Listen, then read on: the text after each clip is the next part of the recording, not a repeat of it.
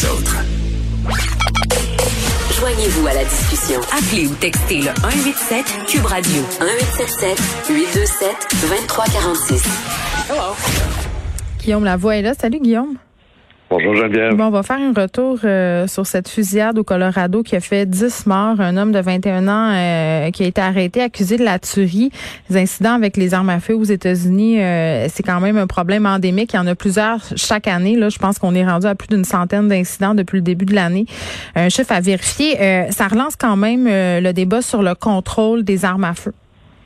Absolument. Puis déjà, Joe Biden vient de terminer un point de presse où il a euh, lui qui avait fait campagne en disant moi je vais battre contre la NRA qui est le super lobby mm. des propriétaires d'armes à feu et surtout des marchands d'armes à feu, cachons-le pas, euh, a encore dit que ça redonnait de l'énergie au combat qu'il veut faire.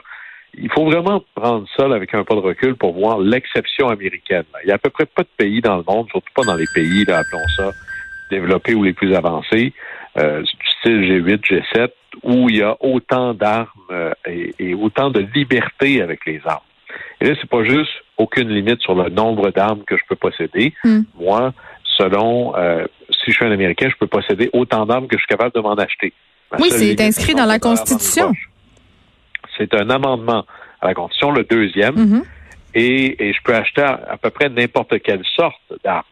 Alors, ça va euh, de la, du petit fusil de chasse où pour chaque coup de feu, il faut que je le recharge, jusqu'à des essentiellement des mitraillettes pour civils, supposément selon la NRA pour le sport.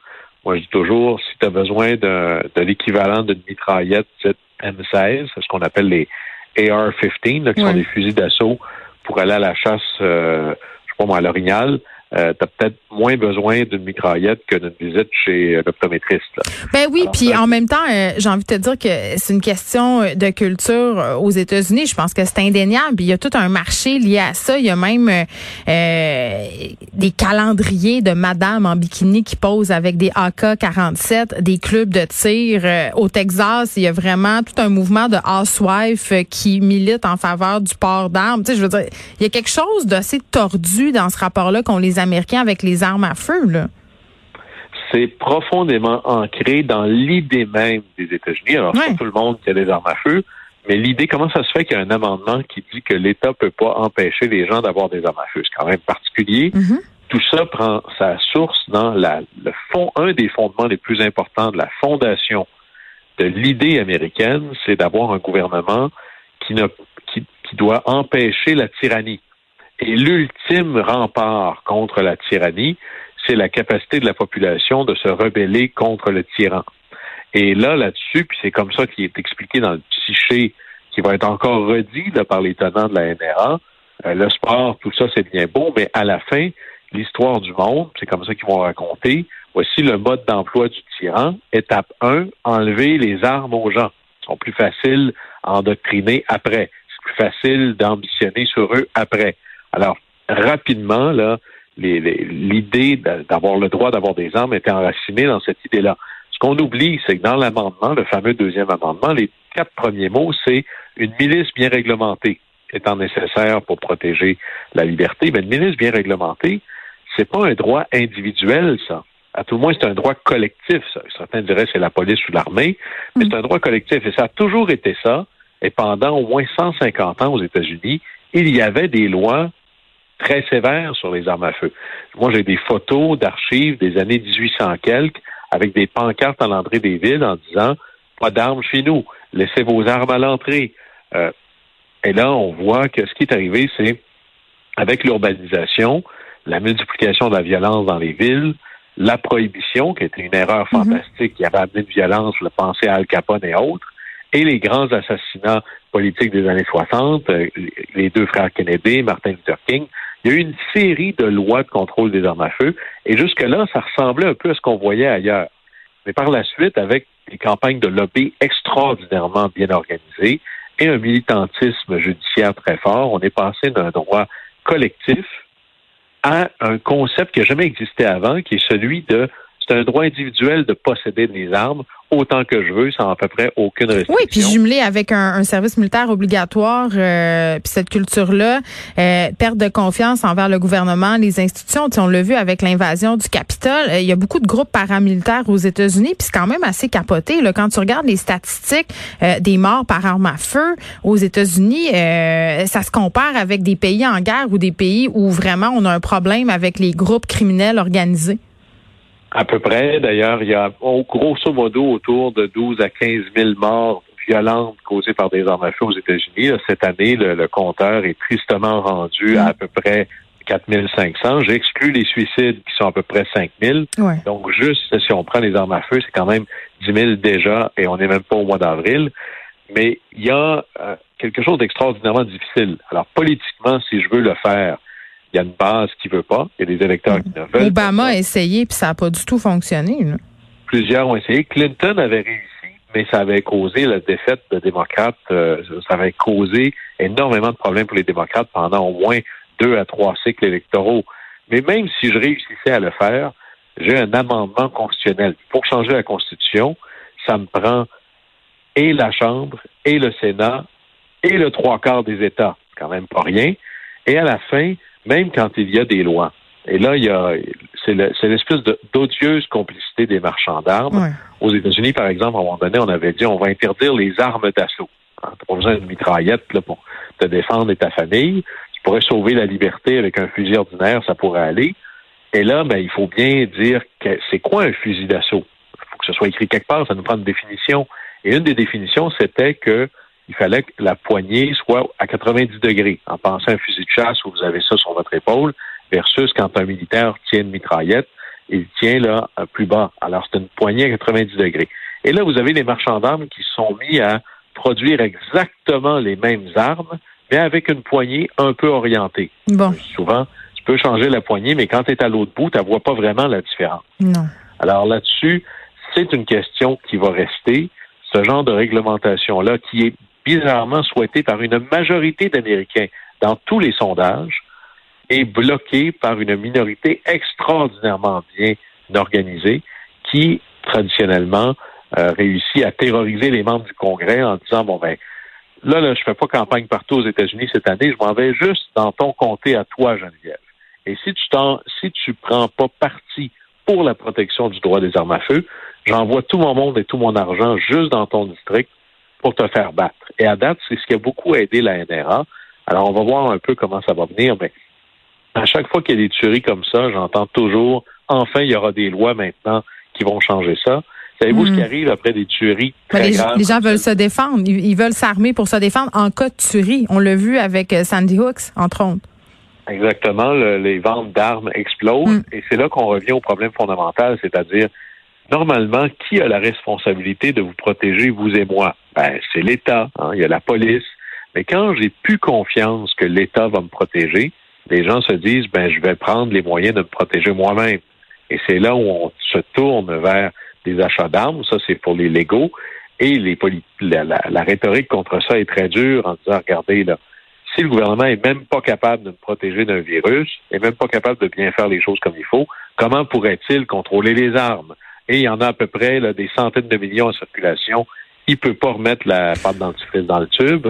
Alors, ça devient très, très, très difficile de reprendre le contrôle de cet enjeu. Moi, je sais pas comment ils vont y arriver, euh, Guillaume. Euh, puis en plus, là, c'est sans compter le fait que euh, lors de ces tueries-là, évidemment, on fait pas les mêmes ravages avec des armes automatiques ou des armes semi-automatiques qu'avec des armes régulières. En guillemets, là, ça tire un grand nombre de balles en, un nombre très peu élevé de secondes. Ça, c'est une chose. Puis je me dis, si vraiment c'est dans la Constitution d'avoir des armes pour se défendre, on n'a pas besoin d'armes automatiques, semi-automatiques. Ça, c'est une première chose. Et si on invoque cette idée d'une utilisation sportive, OK, moi, je suis ouverte à ça, mais tu laisses tes armes barrées au stand de tir. Tu sais, ça, ça peut être une avenue aussi, mais évidemment, ces gens-là, c'est pas ça qu'ils veulent. Ils veulent avoir. C'est toutes des solutions.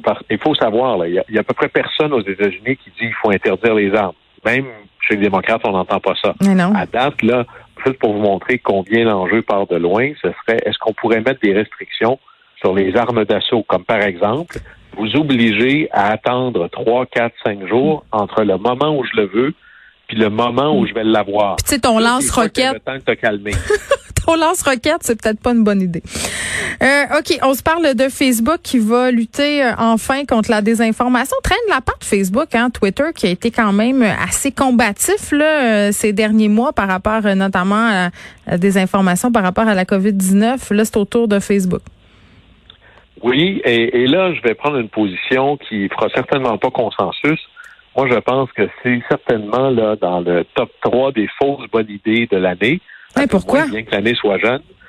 C'est pas la même chose. Attention, il y a plusieurs choses dans ce que Facebook dit qu'ils vont faire. C'est-à-dire enlever les pourriels, les faux comptes. Euh, ça va faire une grosse différence. Là, j'avais plein de gens là au Nigeria qui me promettaient d'en remettre plein d'argent en devenant leurs amis. OK. Mais quand on tombe dans la je vais être la police, je vais faire un filtre à la désinformation, cela m'inquiète profondément. Puis je blâme les élus là-dedans, parce que ça fait partie des, idées faciles. En hein, quoi de mieux que de dire je vais blâmer une grande plateforme, une grande compagnie pour dire c'est eux qui causent le problème, alors on va les responsabiliser. Moi, ce qui m'inquiète, c'est qui va déterminer ce qui est vrai qui va déterminer ce qui est faux. Oui, euh, c'est toujours là qu'on revient, toi puis moi, quand on parle de ces enjeux-là, parce que c'est vrai qu'il y a un glissement possible. Euh, qui, pourquoi, puis quand aussi. Tu sais, on parlait de ça, notamment. Un enjeu éternel. Imaginez, là, si quelqu'un disait, bon, ben, je sais pas moi, Trudeau nuit à l'économie canadienne. Euh, Erin O'Toole est contrôlé par la droite religieuse. Est-ce que ça, c'est de l'ordre du débat politique ou hmm. quelqu'un pourrait dire, moi, j'aime plus un tel que l'autre, fait que ça, c'est vrai, ça, c'est faux. Là, ça ramène à, mais c'est quoi la vérité? Ben attends, en même temps, euh, moi j'étais avec toi là par rapport au discours de Donald Trump, c'est-à-dire des chaînes qui avaient choisi de le censurer. Moi, je trouvais que c'était un glissement, qu'il y avait un risque là et que bon, c'était antidémocratique en quelque sorte comme principe. Euh, mais euh, par rapport au, contenu, à la désinformation qui circule sur les médias sociaux, il y a de la désinformation qui est assez facile de cerner. Là, je veux dire quand on, on dit des choses qui sont, qui sont scientifiquement fausses, quand on fait la promotion euh, d'idées qui sont euh, dommageables pour la santé publique. C'est assez facile, non, de voir que ces informations-là, c'est de la désinformation? Non, je pense pas que cette ligne-là est facile à déterminer parce que, d'abord, c'est pas, on va pas faire une analyse pour chaque information. Ben, si je te dis la COVID n'existe pas. Évidemment que là, c'est très évident. Mais qui va poser cette décision-là? Puis si c'est ça maintenant, quelqu'un pourrait dire Ah, mais moi, mon enjeu, c'est pas que ça, ça n'existe pas, c'est plutôt, par exemple, je donne des conférences, souvent la COVID ne change rien. Si vous arrêtez là, c'est assez euh, odieux, ça accélère les choses, comme les crises accélèrent les choses. Mon enjeu, c'est que les débats, nos débats entre nous, ceux qui sont en couple vont savoir de quoi je parle, c'est 0,001% c'est de l'ordre du vrai et du faux. Hein. L'eau bout à 100 degrés Celsius. Euh, la Terre est ronde partout, sauf en Alabama puis à Gatineau. Toi, tu me parles des zones de gris, là. 99,9% de nos enjeux et de nos débats sont de l'ordre du désirable, du possible, du potentiel, hmm. du souhaitable à des degrés variés. Et je vais certainement pas mettre ce jugement-là dans le choix d'une personne ou d'une autorité. Ou d'un algorithme. Ici, on a décidé, ou d'un algorithme, c'est encore pire. Moi, je suis plutôt sur, et là, la faute est beaucoup plus complexe, elle revient aux élus. On peut-tu s'éduquer à apprendre? Au même titre, on peut pas tuer un virus, on peut se vacciner. Apprenons collectivement à essayer de faire la part des choses, à cultiver le doute sain, à apprendre à questionner ce qu'on entend, que ce soit vrai ou que ce soit faux. La vérité, c'est pas une révélation, c'est une quête, c'est un questionnement. Et si vous me dites, regardez, dormez en paix, il y a quelqu'un qui va faire la vérification pour vous, ça m'inquiète. On est en train d'abandonner ce qui devrait être notre premier réflexe, qui est de celui de réfléchir par nous-mêmes pour poser un jugement. mais Colin, Guillaume, il y a tellement d'analphabétisme fonctionnel au Québec. C'est un vaste programme, puis c'est tout à fait louable de se dire qu'on va éduquer les gens. Euh, puis c'est vrai là que, bon, dans le cursus scolaire québécois, là, on n'apprend pas trop d'affaires concernant la recherche, la méthodologie avant le cégep. Ça serait peut-être de bonne loi de le proposer au primaire ou au secondaire, de faire la différence entre l'information qui est euh, de qualité versus de la désinformation. Euh, mais j'ai l'impression qu'on est un peu optimiste cet après-midi. Si Moi, c'est pas c'est pas de l'optimisme, c'est de l'ambition. Parce que si on se dit qu'on serait mieux que seulement quelques personnes ou quelques compagnies réfléchissent pour vous, le peuple, ce qui est bien pour vous, euh, la fin du film de ça est assez évidente. Et je pense pas que c'est quelque chose qui nous intéresse. 1984?